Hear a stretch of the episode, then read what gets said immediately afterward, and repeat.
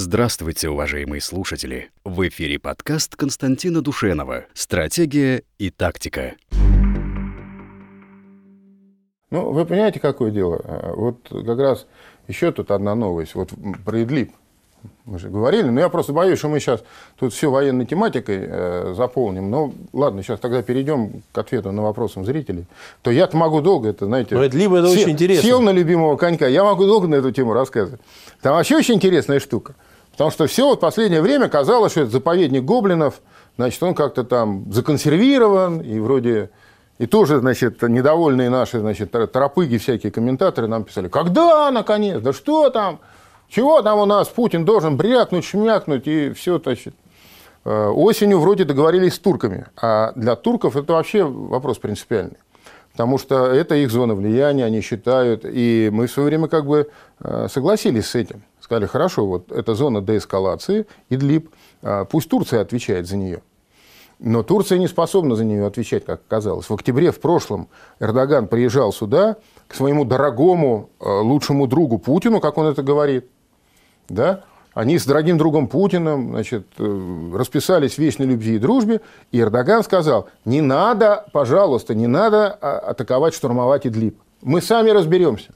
Мы создадим а, значит, 20-километровую демилитаризованную зону. Мы разоружим непримиримые группировки. Путин сказал, хорошо. Ничего этого сделать турки не сумели. Ну, по объективным причинам. Не потому, что они коварные злобные, просто ну, вот не, там не так все просто.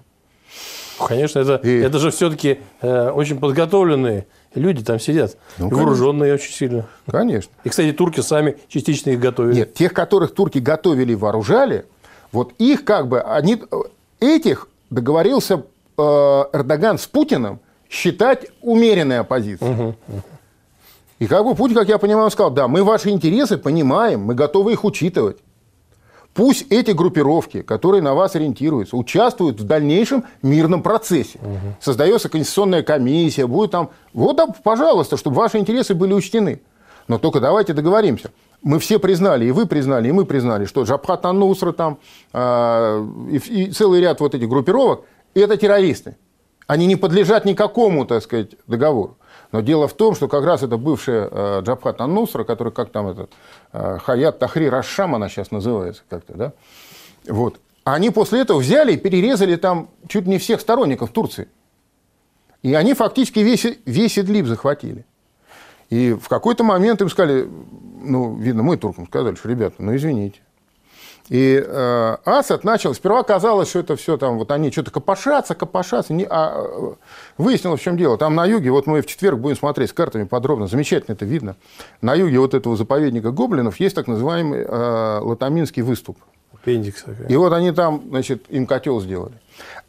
Велись боевые действия, усиливалось давление – Боевики перебрасывали туда резервы со всего Идлиба. Они всех туда стащили, кого могут. И когда стало ясно, наши сказали, ну хорошо, нажали красную кнопку. И там действуют э, вот самые боеспособные подразделения сирийцев, этот вот э, добровольческий э, корпус, эти тигриные силы, так называемые, да, а, генерала Сухейля, Хасан Сухейль. Вот, и они фактически вот на сегодняшний день уже все, они этот котел закрыли.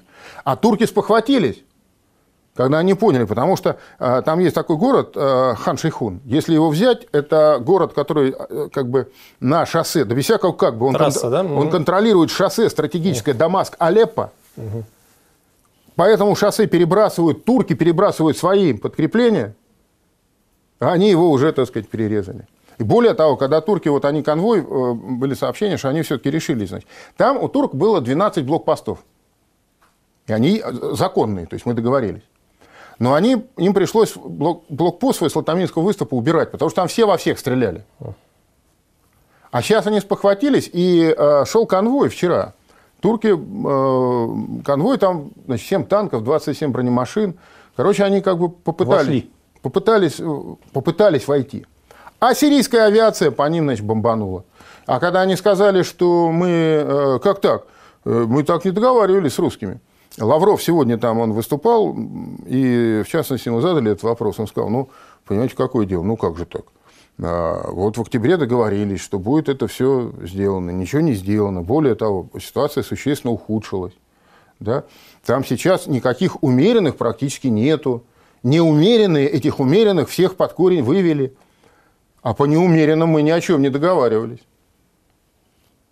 Вот, то есть я так полагаю, что в ближайшее время, но что самое интересное, опять же, что-то подозрительно молчит Трамп по этому поводу. Вообще, американцы, где химические атаки, где слезы по поводу... Они как бы с другой стороны заходят, они начинают вспоминать всякие истории э, вокруг Дебальцева и так далее, какие-то обвинения России. Но активизировалась вот эта вся клака международная. И это чувствуется, что эта ситуация их нервирует. Но э, таких прямых заявлений нет. Да. Да, ну вот. А, так что много интересного нас ждет еще и в Сирии в том числе.